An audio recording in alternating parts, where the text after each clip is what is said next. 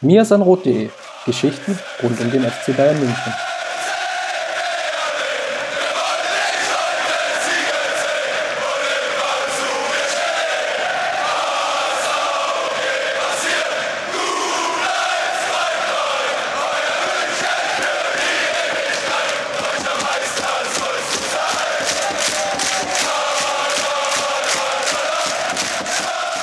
Servus und herzlich willkommen zum Aufholjagd-Podcast.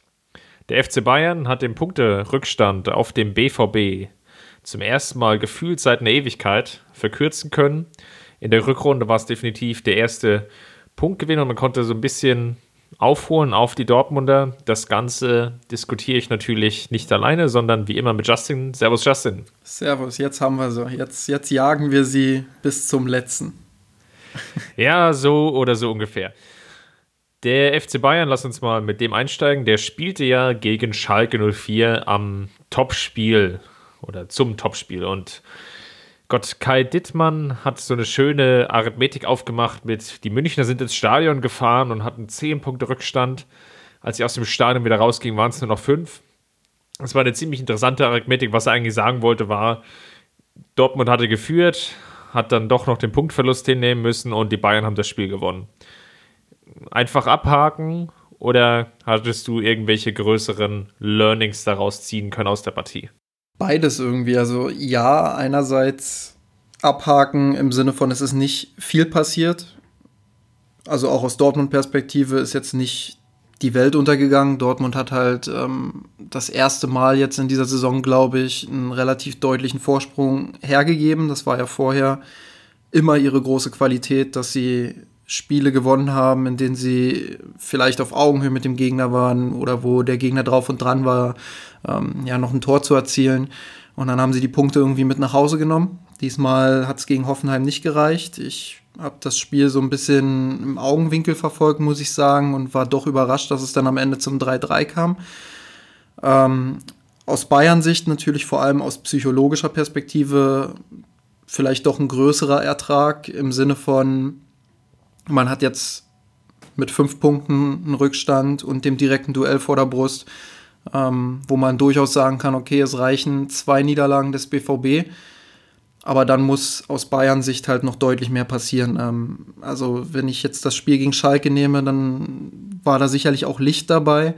Aber es war in dem Sinne auch wieder Schatten dabei, dass man sagen muss, sie haben es wieder nicht geschafft, wirklich den Deckel früh raufzumachen und das ganz, ganz souverän runterzuspielen. Das ist jetzt sicherlich für viele Meckern auf hohem Niveau, äh, wenn hier jemand bei einem 3-1 erzählt und bei so einem doch auch relativ klaren Spielverlauf ähm, erzählt, dass es nicht souverän war, aber man hatte halt zu keinem Zeitpunkt zu 100 Prozent das Gefühl, die Bayern bringen das nach Hause und es hätte durchaus mit einem anderen Gegner auch so laufen können wie am Nachmittag in Dortmund. Das ist zumindest so das Gefühl, mit dem ich aus der Partie rausgegangen bin. Ja, vielleicht ganz würde ich es nicht unterstreichen, sondern das 3-1, der Kopfball von Gnabry nach, dem, nach der Fallrückzieher-Torvorlage, um mal den kompletten deutschen Wortschatz zu bemühen von Lewandowski hatte man schon das Gefühl, okay, jetzt kommt von Schalke nicht mehr ganz so viel. Ich würde mal sagen, bis zur 60. Minute gebe ich aber deiner Argumentation vollkommen recht. Es war, um mal bei den positiven Sachen zu bleiben, ich hatte schon das Gefühl, dass die Münchner versucht haben, mehr Kontrolle in das Spiel reinzubekommen, auch nach der Führung, dass sich dieses Zurückziehen, wie sie es vor allem in Leverkusen natürlich ganz extrem gemacht haben nach der Halbzeit, wie sie es aber auch gegen Hertha zumindest phasenweise gemacht haben und damit zumindest die Gegner wieder so ein klein bisschen die, die Tür geöffnet haben.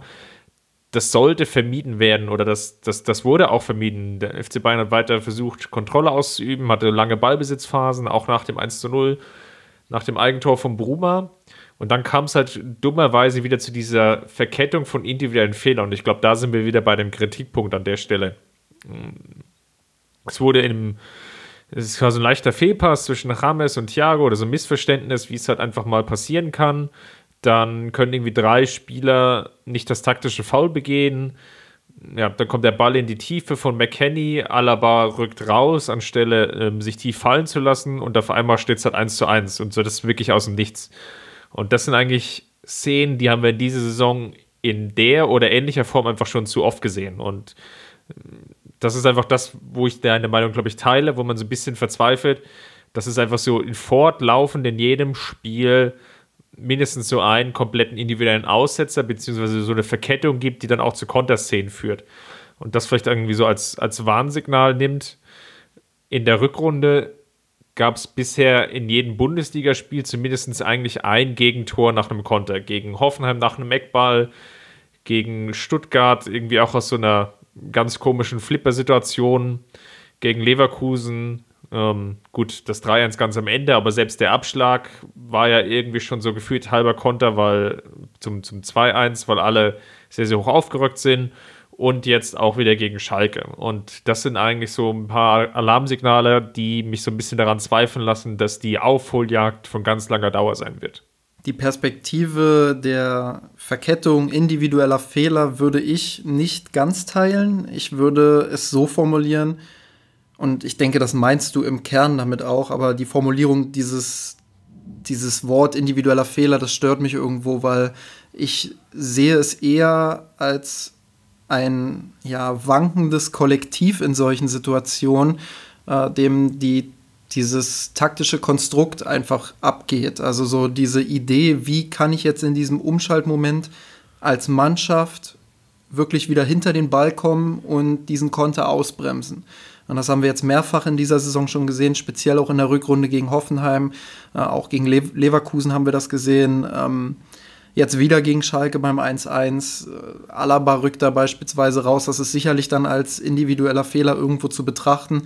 Es ist aber auch mangelndes Coaching untereinander, also dass die Spieler sich gegenseitig sagen, äh, was ist da eigentlich gerade los. Ähm, es ist mangelnde Aufmerksamkeit der einzelnen Spieler. Es ist aber eben auch ja, das Gefühl zumindest, dass da kein wirkliches Konzept hintersteckt, dass man nicht das Gefühl hat, dass die Bayern das wirklich jeden Tag trainieren oder dass sie ähm, an der Taktiktafel oder weiß ich in der Videoanalyse gezeigt bekommen, was, was läuft denn da eigentlich gruppentaktisch falsch.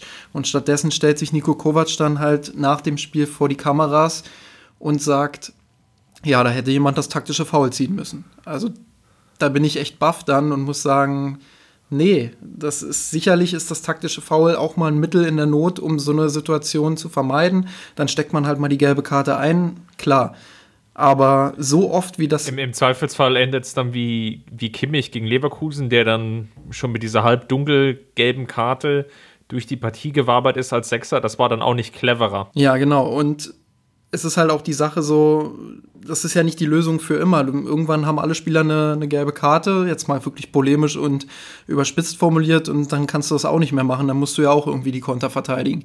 So, und da fehlt mir einfach so die, die letzte Überzeugung und auch das Gefühl, dass die Bayern wirklich eine Idee haben, wie komme ich jetzt mit Ballverlusten zurecht. Und ich glaube, dass dieses Problem, das habe ich auch in der Vorschau auf Schalke 04 geschrieben, dass dieses Problem schon im Ballbesitz losgeht, dass die Bayern sich nicht gut genug und strukturiert genug positionieren, um dann direkt wieder ins Gegenpressing zu gehen. Und gerade wenn man bei Standards ein bisschen höher positioniert ist, ähm, dann merkt man, dass dieser Zwischenraum zwischen der Restverteidigung, die absichert, was meistens so zwei bis drei Spieler sind, und den Spielern, die im Strafraum sind, dass dazwischen der Raum irgendwie auch bei Standards nicht gut genug verteidigt wird. Und so haben die Bayern jetzt beispielsweise gegen Hoffenheim und auch gegen Schalke Gegentore bekommen. Wobei das Pressing würde ich gar nicht so als in allen Phasen als negativ beschreiben, sondern nur so, ja, punktuell, dass es so, ich formuliere es jetzt mal, Ausfälle gab, weil ich glaube, vor dem 2-1 war es ja schon eine Balleroberung, die so ein bisschen erzwungen wurde durch Pressing. Dann, gut, der, der Fehler vor dem 1 0, den, das würde ich jetzt nicht unbedingt dem Pressing zuschreiben. ja, es war ein Ballgewinn im, im vorderen Drittel. Ähm, das war aber so deutlich in die Füße gespielt. Hm, schwierig. Naja, ähm, wie dem auch sei. Also es gab ein paar, paar ganz gute Ansätze. Ich glaube, mit Rames, Gnabry, Lewandowski, Coman, die vorne drin doch schon relativ viel Druck gemacht haben. Schalke konnte es nicht völlig fehlerfrei spielen und war auch schon häufig gezwungen, den, den langen Ball zu spielen. Was halt so ein bisschen gefehlt hat, ist, glaube ich, so das komplett über die ganze Partie hin sauber durchzuziehen. Und das kann man dann sicherlich als Kritikpunkt an der Stelle wieder sehen. Ich würde aber gerne noch einen weiteren Punkt einbringen, den ich ähm, ganz gut gesehen habe. Und zwar wie es den Münchnern gelungen ist. Ich, und wir beide hatten ja, glaube ich, gleich geschrieben, so nach den ersten zwei, drei Minuten, weil bei Tedesco ist ja häufig nicht ganz so klar, welches taktische System er verfolgt. Und wir beide waren uns einig, oh Gott, oh Gott, Tedesco spiegelt die Taktik, was ja immer so ein bisschen auf die Gefahr hinläuft, dass dann ja nichts, wenig geht in der Partie, weil sehr, sehr starke Mannorientierung vorliegt und einfach links und rechts man nicht so wirklich ausbrechen kann.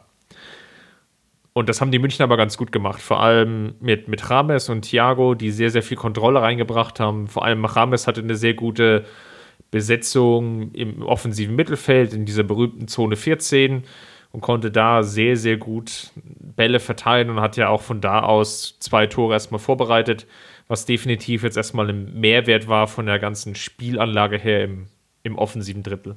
Was ich da vielleicht auch noch ergänzen würde, ist, dass es ja nicht immer nur Thiago war, beispielsweise, der, der im Aufbau dann tätig war, sondern ich habe beobachtet, dass die drei Spieler, also Goretzka, James und Thiago, dass die auch mal rotiert haben. Beispielsweise fand ich auch mal James dann zwischen den Innenverteidigern oder Goretzka, ähm, aber ohne dass die sich jetzt gegenseitig auf den Füßen gestanden haben. Das war vielleicht so ein kleiner Fortschritt. Ich finde immer noch, dass die Mittelfeldstruktur nicht ideal ist, aber wir sollten da auch nicht erwarten, dass wir da in Zeiten zurückkommen, äh, in denen wir vielleicht noch im Jahr 2014, 15, 16 waren, sondern wir müssen uns schon an dem messen, was wir in dieser Saison gesehen haben. Und da war das durchaus eine Mittelfeldstruktur, die die Halbräume wieder ein Stück weit besser besetzt hat, äh, wo auch ein paar Kombinationen wieder mehr nach, nach vorne möglich waren ähm, und wo die Bayern sicherlich auch in einigen Drucksituationen sich ein bisschen cleverer gelöst haben. Allein deshalb, weil James und Thiago natürlich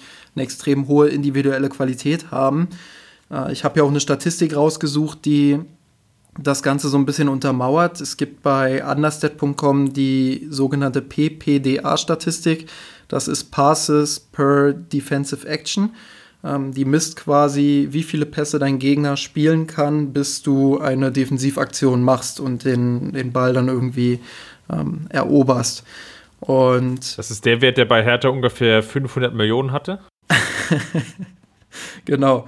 Und das war halt jetzt beim Schalke-Spiel, konnten die Bayern in etwa 27 Pässe spielen, bis die Schalker mal eine Defensivaktion gemacht haben. Und ähm, das ist natürlich einerseits ein Armutszeugnis. Ich bringe das gleich auch noch in den Kontext, weil mit 27 Pässen können, kann der ein oder andere vielleicht nicht so viel anfangen. Aber das zeigt halt einerseits, dass die Schalker ja nicht so griffig waren, dass sie, dass sie selber nicht so gut im Pressing waren, dass die Mannorientierung auch nicht so wirklich geholfen haben, äh, dass sie eher unorganisiert waren. Ähm, und andererseits zeigt das, dass die Bayern einfach auch zumindest in einigen Phasen oder in den meisten Phasen des Spiels souverän den Ball in den eigenen Reihen laufen lassen konnten. Ich vergleiche das jetzt mal mit dem Leverkusen-Spiel. Da wurde den Bayern nur 9,18 Pässe, bis es zu einer Defensivaktion kam, erlaubt. Und das sind natürlich Welten. Also nicht mal 10 Pässe, bis Leverkusen dann äh, unterbrochen hat. Das ist nicht viel Zeit. Und dementsprechend, ähm, ja, macht das schon einen Riesenunterschied zu dem, was jetzt gegen Schalke stattgefunden hat. Ja, definitiv. Vielleicht ein Punkt noch, den wir auch nochmal thematisieren sollten. Ich fand Gnabry und Coman fand ich beide gut in der Partie, ähm, auch mit den leicht unterschiedlichen Rollen. Bei Gnabry gefällt mir einfach aktuell sein Zug zum Tor. Da ist viel Potenzial da. Er ist so die zweite Option neben Lewandowski mitgeworden was definitiv erstmal beim Tore schießen hilft, weil die komplette Last nicht mehr ganz auf Lewandowski liegt. Und bei Coman würde ich leicht positiv erwähnen, dass im Vergleich jetzt zur Hertha-Partie, wo er sich ja, glaube ich, gefühlt in jedem Dribbling durchsetzen konnte, vielleicht die Anzahl der gewonnenen Dribblings nicht so hoch war, Dafür aber die Anschlussaktion erfolgreicher. Das war irgendwie gleich die erste Szene, als er einen Pass zurücklegt, dann wird dann der, der Schuss aus dem Rückraum wird von James geblockt zwar, aber zumindest hat er James gefunden. Und dann war auch noch die Flanke vor dem 3-1, ging auch noch auf sein, sein Konto und dazwischen war, glaube ich, noch eine weitere Szene, die ich jetzt nicht mehr ganz rekapitulieren kann. In der Summe war da auf jeden Fall erstmal mehr gekonnte oder herausgespielte, gut abgeschlossene Aktion dabei als beim Hertha-Spiel. Und das sehe ich jetzt auch erstmal als positiv an. Gerade Gnabry hat ja jetzt auch äh, gegen Hertha bewiesen oder auch in den Spielen davor bewiesen, dass er jetzt so langsam angekommen ist in München. Für mich, das habe ich neulich auch auf Twitter nochmal untermauert, für mich ist es ist er aktuell der, der beste Flügelspieler tatsächlich im Kader. Ähm, ohne das jetzt böse gegenüber Koman zu meinen, der, der frisch aus einer Verletzung kommt. Ähm, ja, ist Nabri einfach deutlich stärker im Moment im Rhythmus. Er ist ein bisschen besser in Form. Er hat vor allem das, was Koman noch so ein bisschen abgeht, nämlich der Zug zum Tor und ähm, auch mal unorthodoxe Läufe in den Strafraum zu wagen und sich was zuzutrauen, vielleicht noch mehr Mut auch zu zeigen, wenn es in den Strafraum geht und dann auch mal abzuschließen. Richtig guter Abschluss. Überragende Kopfballtechnik, auch noch dazu sagen. Nicht mit der Stirn geköpft, sondern mit dem, sondern mit dem Haupthaar an sich. Ja. Immer, immer, immer von Vorteil. Ja, also insgesamt all in all eine, eine richtig gute Performance im Moment von Nabri. Für mich der Gewinner auch ähm, Januar, Februar vielleicht sogar, wenn man, wenn man jetzt mal alle Spiele der Rückrunde so ein bisschen zusammenfasst, dann war er sicherlich derjenige, der vielleicht den größten Schritt auch nach vorne gemacht hat. Ich würde da vielleicht noch Goretzka mit ins Spiel bringen und dann haben wir gefühlt auch wirklich alle Spieler auch durchdiskutiert. Bei Goretzka im, als Gewinner für den Januar und Februar, man hat auch wieder gemerkt, er kann schon eine Bereicherung sein durch seine Strafraumbesetzung und durch sein Spielverständnis, was ihm halt so ein bisschen abgeht. In der Partie mit Thiago und James hast du natürlich zwei Spieler, die unglaublich stark den, den Ball halt haben wollen und die, denen auch zum Glück damit viel einfällt.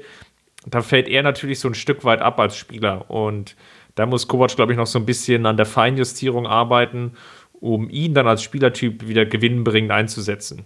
Sei es jetzt einfach, dass er als Spieler ist, der mit vertikalen Läufen jetzt nochmal den Raum öffnet. Sei es jetzt als Spieler, der sich so fallen lässt, dass zum Beispiel Kimmich oder Gnabry dann einfach auch nochmal Optionen bekommen, weil er eben auch wiederum ja, sich so positioniert, dass es einfach andere Anspieloptionen, andere Anspielwege, andere Passwege, andere Dreiecksbildungen gibt. Das ist sicherlich ein Punkt, da kann er sich noch ein Stück weit verbessern. Gegen Schalke war es auf jeden Fall auffällig, dass er die die erste halbe Stunde, glaube ich, sehr, sehr wenig im Spiel selber involviert war. Ja, es muss allgemein auch an der Dynamik im Mittelfeld noch gearbeitet werden, sicherlich. Ähm, ich finde es gut, so diese Struktur zu haben, dass hinten ähm, so ein kompletter Sechser einfach ist und das muss man Thiago, man muss Thiago einfach auch mal so ein bisschen loslösen von dieser spielerischen Komponente, die bei ihm sicherlich herausragend ist. Man muss dazu auch noch sagen, dass er darüber hinaus auch ein sehr guter Zweikämpfer ist, der Stabilität bringt.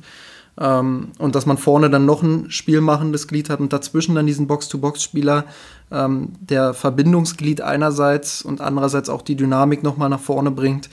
Ähm, ich glaube, da muss Kovac noch so ein bisschen an den Stellschrauben drehen, ähm, die, ja, die Dynamik und die Balance einfach hinzubekommen und dass die Spieler auch noch häufiger in Dreiecken halt äh, stehen. Wobei ich mir nicht ganz sicher bin, ob das überhaupt eine Prämisse ist. Also ich habe nicht mehr das Gefühl, dass die Bayern viel Wert darauf legen, ähm, Dreiecke zu bilden. Das macht es natürlich gerade hinsichtlich des Ballbesitzspiels, was zwangsweise gegen Mannschaften wie Schalke notwendig ist, äh, macht es da in die Richtung natürlich auch noch mal komplizierter dann. Ja, lass uns mal vorausschauen. Der FC Bayern spielt jetzt gegen Augsburg schon am Freitagabend.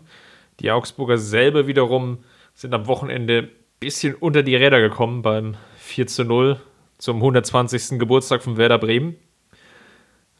Jetzt wirft natürlich schon das Champions League Achtelfinale gegen Liverpool seine Schatten deutlich auf die Partie voraus. Und ich finde es eigentlich ganz spannend, weil es sich sehr schön in einer Quervergleiche ziehen lässt. Jetzt sind wir ja in der Phase und Augsburg bildet damit ja den Auftakt. Bei den Partien, wo die Münchner in der Hinrunde so sehr gestrauchelt sind. Angefangen natürlich beim 1 zu 1 zu Hause gegen den FCA und da würde mich jetzt schon mal deine Meinung interessieren. Was glaubst du, was können wir erwarten? Sehen wir eine große Rotation? Also Manuel Neuer wird scheinbar, wir nehmen Stand heute Montagabend auf, wieder zurückrotieren in den Kader, beziehungsweise sogar in die Startelf. Hm, abseits dessen siehst du noch weitere Spieler, die spielen, beziehungsweise andere Spieler, die eine Pause bekommen, schon im Hinblick auf die Champions League-Partie? Ich denke tatsächlich, dass die Mannschaft, die wir gegen Augsburg sehen, mindestens zu 90 Prozent, wenn nicht sogar zu 100 Prozent auch gegen Liverpool spielen wird.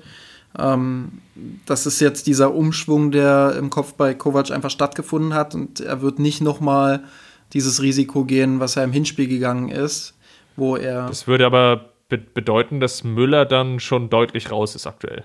Ja, oder er ist der einzige Spieler, der dann halt nochmal einen Einsatz kriegt jetzt gegen Augsburg. Aber ich kann mir vorstellen, dass er tatsächlich dann auch raus ist, dass das jetzt sein Los ist, was er gezogen hat mit dieser roten Karte. Und ähm, ja, dass Kovac gerade im Mittelfeld jetzt Wert darauf legt, dass die Jungs sich einspielen.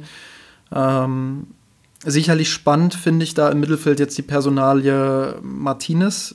Ähm, Kovac hat vor dem Spiel gegen Schalke richtigerweise gesagt, das ist das erste Mal, dass ich ihn so gehört habe, ähm, aber er hat vollkommen recht, dass Martinez halt kein Mittelfeldspieler für alle Spiele ist und dass man gegen Stuttgart beispielsweise in der ersten Halbzeit gesehen hat, dass Martinez verloren ist, wenn die Bayern viel den Ball haben, wenn sie kombinieren müssen, dass Thiago da einfach, ohne das Böse zu meinen, der bessere Fußballer ist und das Spiel besser aufbauen kann.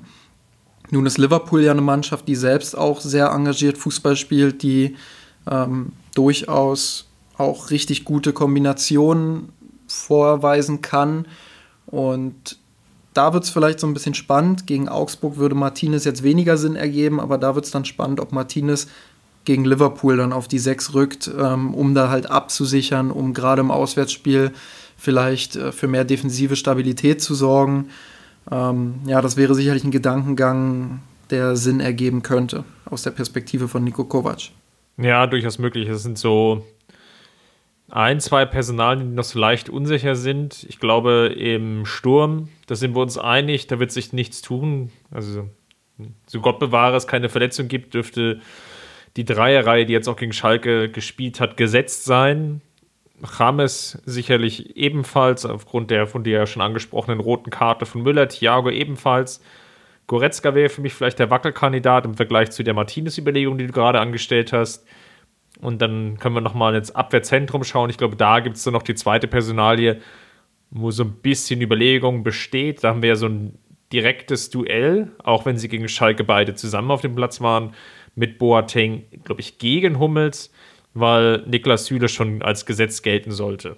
Absolut, also das war jetzt gegen, gegen äh, Schalke schon ein klares Zeichen von Nico Kovac zu sagen, Süle bekommt jetzt seine Pause und die anderen beiden knubbeln sich quasi äh, ja, aus, wer dann gegen Liverpool spielen darf. Deswegen bin ich auch gespannt, wer jetzt gegen Augsburg spielt. Ich kann mir vorstellen, äh, dass Boateng jetzt nochmal seine Chance kriegt. Ich fand, dass er gegen Schalke gerade im Aufbauspiel ja, so einen kleinen Punktsieg gegen Hummels errungen hat, deutlich präsenter war, sich mehr getraut hat.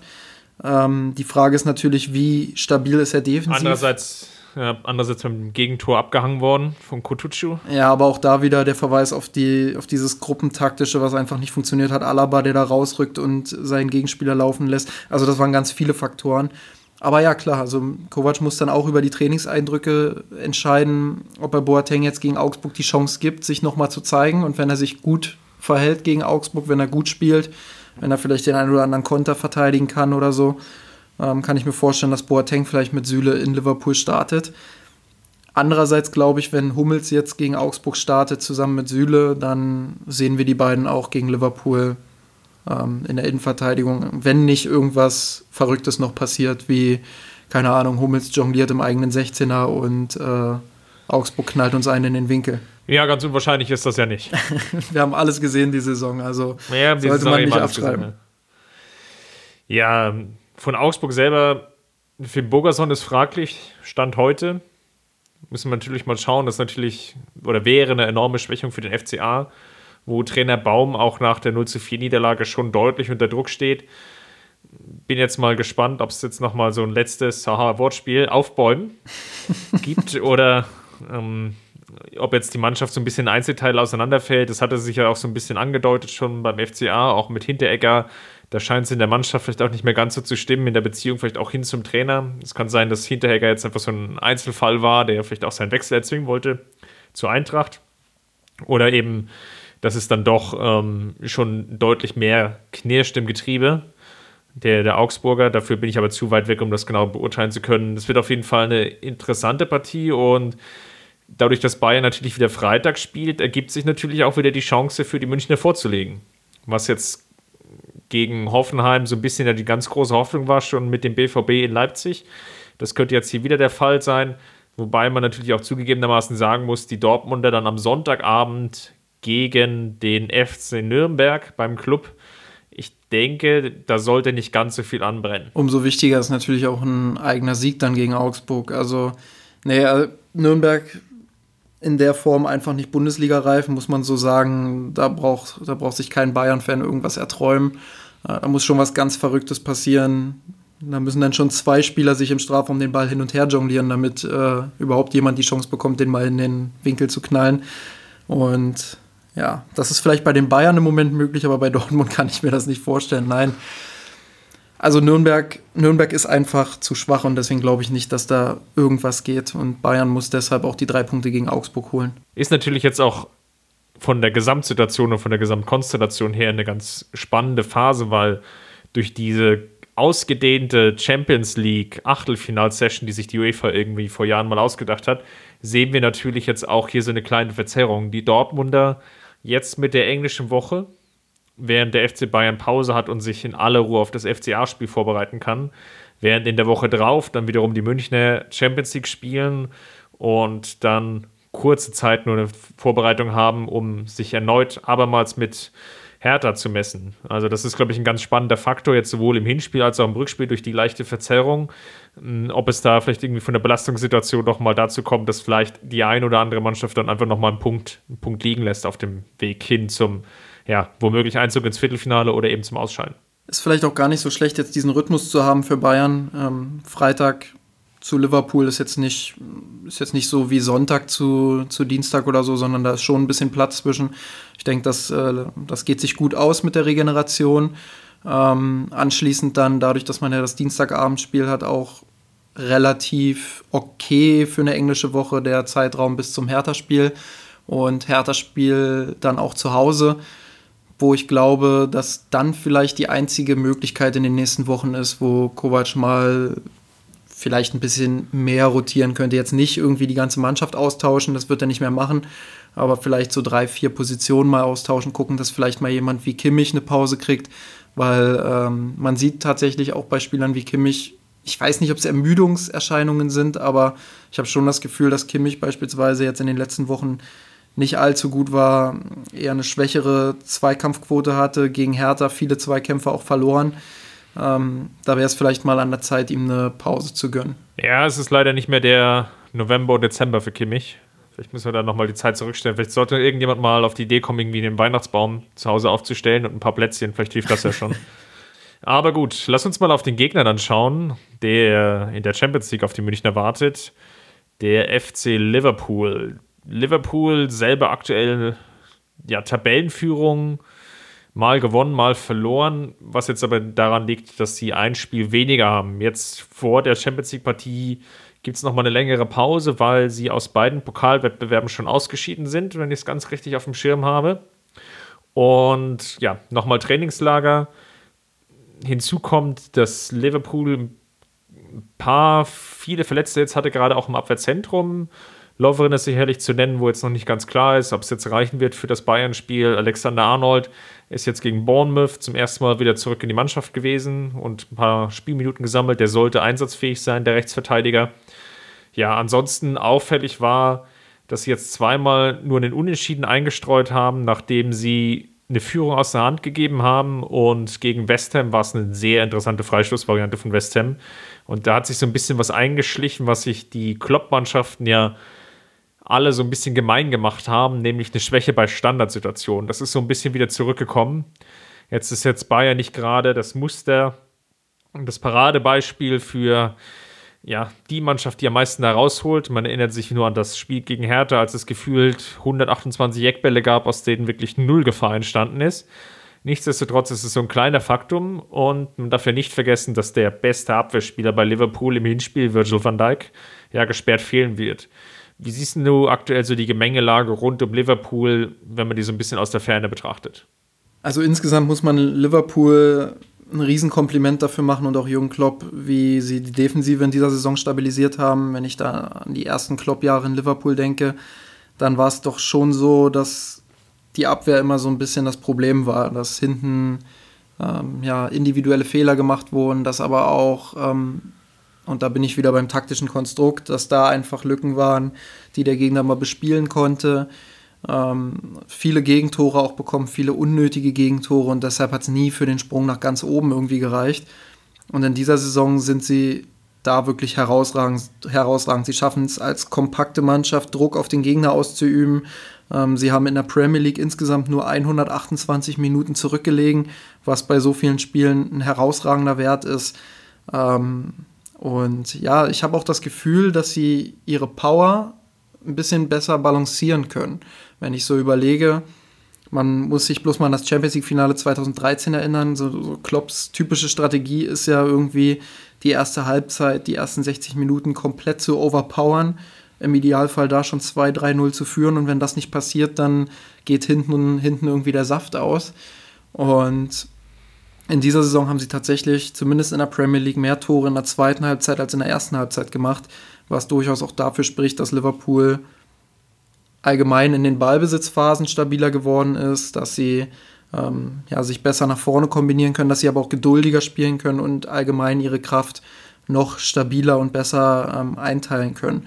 Und ich glaube, dass Bayern da, und da muss man kein Prophet für sein, ein extrem spielstarker Gegner erwartet. Von ihren 59 Toren haben sie 38 ähm, Open Play Tore, also aus dem Spiel heraus erzielt. Und das ist schon eine Hausnummer. Und ja, da muss Nico Kovac sich Lösungen einfallen lassen, wie er diese Maschine irgendwie stoppen kann. Wobei man ja schon sagen muss, dass Liverpool nach dem ganz overhypten Dezember ja so ein bisschen leicht nachgelassen hat. Das war so der Höhepunkt sicherlich das 3 zu 1, als sie Manchester United aus dem Stadion geschossen haben, wo das Ergebnis vielleicht gar nicht noch so klar klang, aber von den Chancen und her war das irgendwie so ein gefühltes äh, 10 zu 1. Und seitdem konnten sie die Form nicht mehr ganz so aufrechterhalten. Da war schon diese vielleicht noch leicht unglückliche Niederlage gegen City ganz am Anfang des Jahres dann dabei.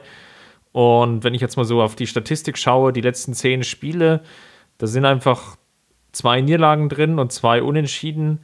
Das ist natürlich in der englischen Premier League, wo es gerade gegen oder beim Duell gegen City wirklich darauf ankommt, wirklich jedes Spiel zu gewinnen.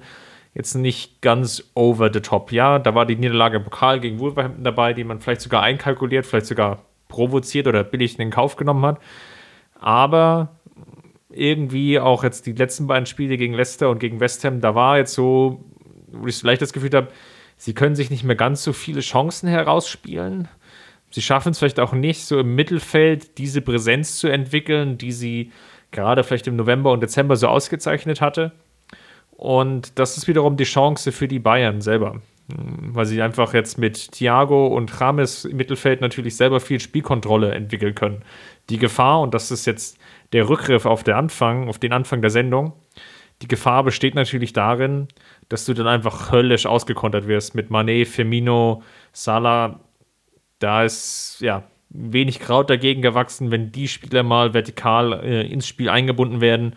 Und dann könnte es natürlich brandgefährlich werden, sollte es vorne Ballverluste geben. Deswegen bin ich sehr, sehr gespannt, wie die Münchner die Partie angehen, weil, wie du schon angesprochen hast, ich vermute natürlich sehr, sehr stark, dass gerade Liverpool und gerade weil den Münchner vielleicht so leicht die Erfahrung fehlt im Enfield, schon versuchen wird, die erste Viertelstunde voll drauf zu powern. Man erinnert sich auch an das Duell gegen City letztes Jahr, wie sie da versucht haben, in der Champions League wirklich schon im Hinspiel einfach volle Möhre drauf zu gehen und Liverpool äh, oder, oder City, die Mannschaft von Pep Guardiola, da wirklich an die Wand gedrückt haben und sich dann sehr, sehr viele Chancen und auch Tore herausgespielt haben.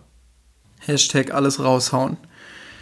Ähm, ja, also ich erwarte das tatsächlich auch so. Ich glaube auch, dass Liverpool direkt am Anfang ähnlich auch jetzt sicherlich ist das eine Light-Version, weil Leverkusen ist lange, lange, lange nicht so weit wie Liverpool, aber umso, umso beängstigender ist das alles ja. Ähm, ähnlich wie Leverkusen, die dann in der ersten Viertelstunde Bayern richtig die Hölle heiß gemacht haben.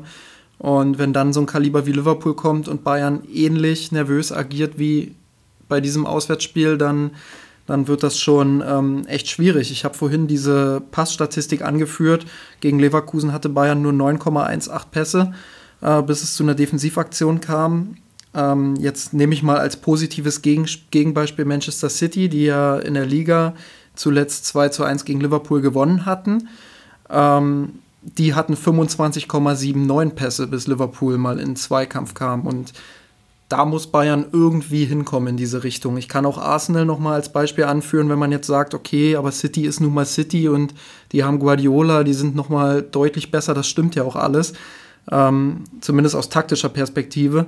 Aber auch Arsenal, die ich jetzt nicht unbedingt als deutlich besser als die Bayern einschätzen würde, ähm, hat es geschafft, beim 1-1 im November 2018 24,6 Pässe zu spielen, bis Liverpool mal äh, in eine Defensivaktion kam. Und da muss Bayern irgendwie hinkommen. Sie müssen es schaffen, Liverpool spielerisch irgendwie den Zahn zu ziehen und gleichzeitig aber auch dann ins Gegenpressing zu kommen, wenn die Bälle verloren werden. Und da hast du es schon angesprochen, ungemein gefährlich, wenn Liverpool ähm, da ins Rollen kommt, da Lücken vorfindet im Halbraum oder auch äh, im Mittelfeld, die Spieler nicht gut positioniert sind bei Bayern, dann wird es brutal und dann braucht Liverpool auch nicht viele Konter. Dann knallen sie dir auch mal einen aus 18 Metern in den Winkel, das ist dann vollkommen egal. Ähm, ja, und wenn das auch noch früh in der Partie passiert, dann, dann nochmal Halleluja. Also, das ist ja, äh, wenn ich mich da an das Champions League-Spiel gegen Manchester City erinnere, im Anfield, dann war das schon eine Hausmarke. Also allein von der Stimmung her, wie die Zuschauer dann ausrasten ähm, und auch, wenn man gesehen hat, wie City damit umgegangen ist. So eine Mannschaft mit so vielen Weltstars, ähm, die dann sicherlich auch noch junge Spieler bei, bei hatte, aber die eben auch schon das ein oder andere erlebt haben und die dann komplett eingesackt sind, da irgendwie in der ersten Halbzeit und ewig gebraucht haben, bis sie sich wieder gefangen haben. Und das darf Bayern unter keinen Umständen passieren. Wenn Liverpool dann frühes Tor schießt, dann, ja, dann wird es schwierig für Bayern. Allein schon wegen dieser psychologischen Komponente.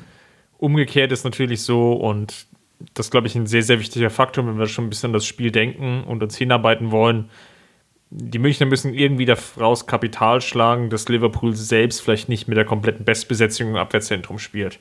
Das, sie hatten jetzt auch viele Verletzte. Dazu kommt, dass Van Dijk gesperrt ist. Das ist einfach eine Situation, das kann von der Abstimmung her nicht hundertprozentig rund sein. Und das müssen die Münchner ausnutzen. Vielleicht auch, weil es gerade im Mittelfeld noch so ein paar vielleicht Fragezeichen gibt spielt Milner wieder im Mittelfeld, ähm, spielt Cater, der jetzt sehr viel Spielanteile bekommen hatte, auch wenn er bisher noch nicht so hundertprozentig überzeugen konnte. Das sind relativ viele Fragezeichen, die da stehen, die vielleicht dazu führen, dass die Abstimmung nicht hundertprozentig perfekt ist, wenn man so ein bisschen was sucht, um Chancen für den FC Bayern sich auszumalen, dann ist es vielleicht das. Und dass die Münchner eben selber wiederum ihre schnellen Spiele einsetzen können, zu Kontersituationen kommen und ja, dann das ein oder andere Tor eben machen. Es ist vielleicht gar nicht so wichtig, das Spiel unbedingt zu gewinnen, aber ein Auswärtstor aufgrund der Europapokal-Arithmetik wird schon wichtig sein. Die Europapokal-Arithmetik, die ja jetzt stark diskutiert wird, muss man dazu sagen. Aber das ist eine andere Kiste. Ähm, ja, Bayern, und du hast es richtig angesprochen, Liverpool ist vielleicht jetzt nicht in Bestbesetzung hinten in der, hinten in der Innenverteidigung. Das ist natürlich auch in Ballbesitzphasen ein Fund irgendwie für die Bayern, weil selbst mit Virgil van Dijk hat man das Gefühl, dass Liverpool im Spielaufbau nicht optimal agiert. Also, dass sie, dass sie im Mittelfeld nicht immer perfekt positioniert sind im Spielaufbau und dass auch die Spieler jetzt nicht immer die besten Pässe spielen, dass sie auch mal früh auf die Außenbahn spielen. Sie haben natürlich äh, im zweiten und im letzten Drittel dann eine Struktur, ähm, die ihnen das so ein bisschen kaschiert, aber ich habe hab trotzdem das Gefühl, dass Liverpool da anfällig ist, dass wenn man sie unter Druck setzt, ähm, dass sie da Probleme zeigen und dass man sie da auf dem falschen Fuß erwischen kann. Und auch da wieder ein paar Statistiken. Ähm, beim erwähnten 1 zu 1 gegen Arsenal im November konnte Liverpool nur 8,21 Pässe spielen, bis es zu einer Defensivaktion Arsenals kam. Ähm, beim, bei der 2 zu 1 Niederlage gegen City waren es 11,77. Und dann gab es im Januar 2018 das 4-3 von City, da, äh, von Liverpool damals gegen City, dass sie zwar gewonnen haben, wo sie aber drei Gegentore bekommen hatten. Und da konnten sie nur 6,43 Pässe spielen. Also es wird wichtig sein, dass die Bayern Liverpool ja direkt unter Druck setzen, dass sie draufgehen, dass sie aber nicht wild draufgehen, dass sie hinten alles aufmachen, sondern dass sie kompakt draufgehen und ähm, den Spielaufbau einfach früh stören ohne, wie gesagt, ins offene Messer zu laufen. Und diese, diese Balance zu finden, das wird die große Königsaufgabe auch für Nico Kovac. Ja, ich glaube wirklich, es kumuliert sich gerade alles so ein bisschen auf dieses Spiel hin, weil wenn man so ein bisschen auch auf die Metaebene heben will, ist natürlich für den FC Bayern schon sehr, sehr viel zusammenläuft. Ja, die Saison ist nicht wirklich rund gelaufen bisher. Ja, es ist irgendwie nicht, nicht alles perfekt. Es gibt viele Probleme, viele Schwachstellen. Nichtsdestotrotz besteht einfach noch die Chance, in allen drei Wettbewerben erfolgreich zu sein. Und im Pokal ist man jetzt vielleicht sogar aufgrund des Ausscheidens von Dortmund schon ein Stück weiter, als man vielleicht irgendwie gehofft hatte, oder zumindest von der Konstellation her ist man jetzt sicherlich da der klare Favorit.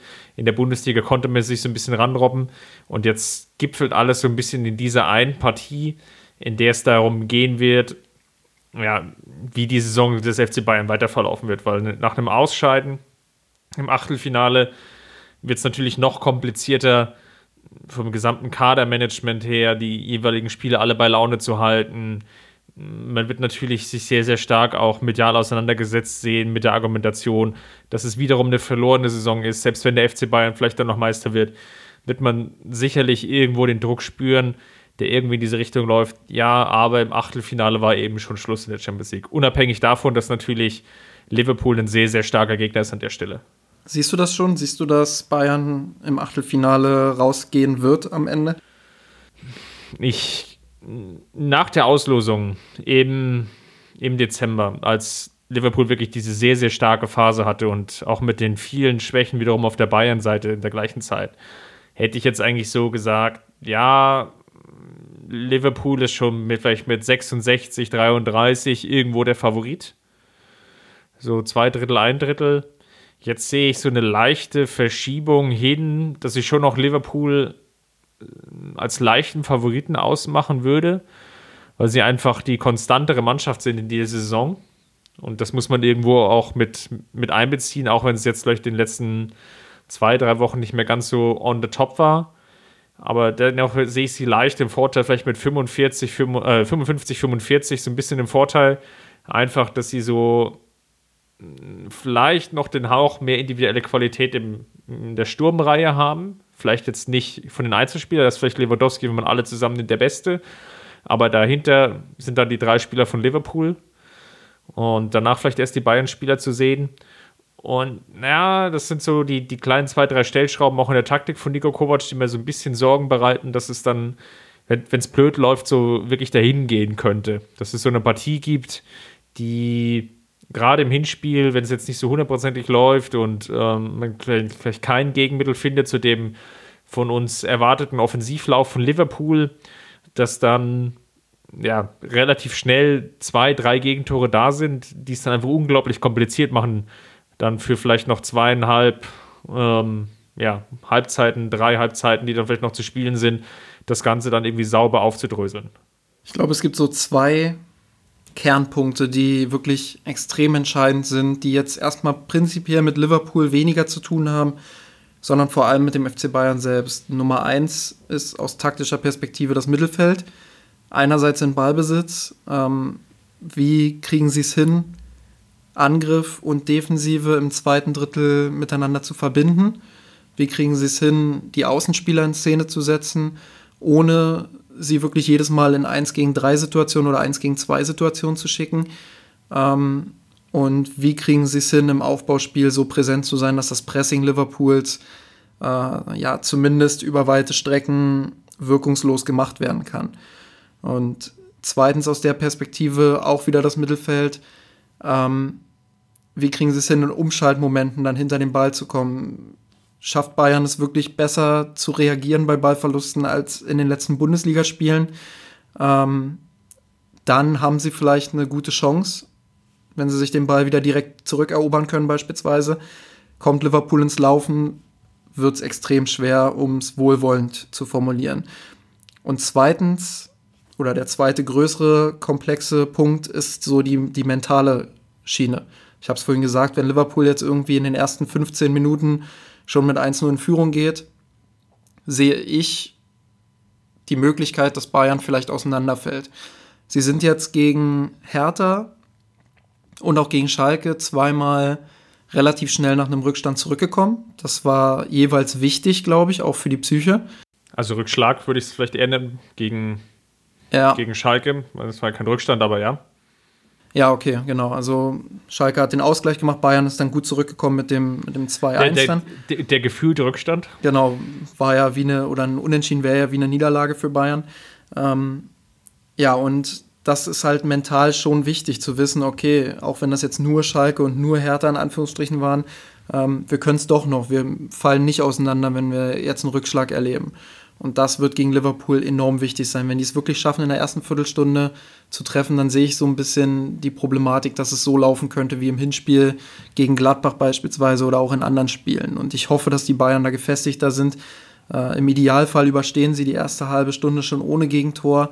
Und dann sehe ich tatsächlich gute Karten, weil Liverpool halt trotz aller Fortschritte, die sie in der Defensive gemacht haben, äh, trotz aller spielerischen Klasse, dass auch Liverpool da Schwächen hat, ist bekannt und dass Bayern Spieler hat, die diese Schwächen ausnutzen können, ist ebenfalls bekannt und deshalb wird es sehr wichtig sein, gut in die Partie zu kommen. Vielleicht ähm, die Anfangsphase, in der Liverpool womöglich ein Stück weit äh, aktiver sein wird, gut zu überstehen und dann, ja, hat man vielleicht gute Karten. Das ist so mein Strohhalm, an den ich mich klammere. Wir werden es herausfinden. Ich denke nicht, dass wir uns nochmal hören werden, bevor das Spiel gelaufen ist gegen Liverpool. Wir werden uns erst danach melden, also leicht abweichen von unserem Rhythmus. Und dann ausgiebig natürlich analysieren, was lief gut, was lief schlecht, was lief gar nicht. In der Zwischenzeit verweisen wir da auf unseren Blog mirsanrot.de, wo ihr auch nochmal ein Stück lesen könnt, was wir jetzt gänzlich ausgespart haben. Dem hieß es liebevoll in einem, einer unserer Kommentatoren, meinte, dem Nicht-Thema Lewandowski, dem Nicht-Thema Lewandowski haben wir ein paar Zahlen beigemessen, haben mal geschaut, ja, was steckt da eigentlich dahinter und was wird da gerade diskutiert, auf welchen Ebenen und ja, macht das jetzt Sinn oder macht das jetzt keinen Sinn? Ihr könnt da euch gerne reinlesen und dann einen Kommentar hinterlassen. Oder ihr lasst es eben bleiben aus den genannten Gründen.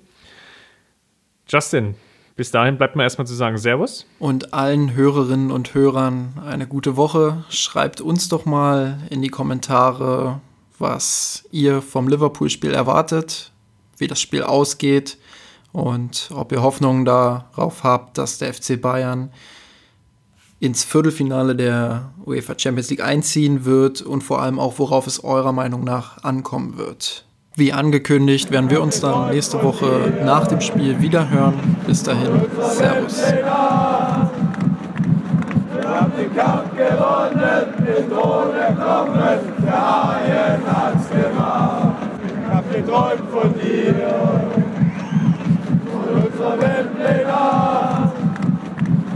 haben den Kampf gewonnen, den Thron erkommen, der Haien hat's.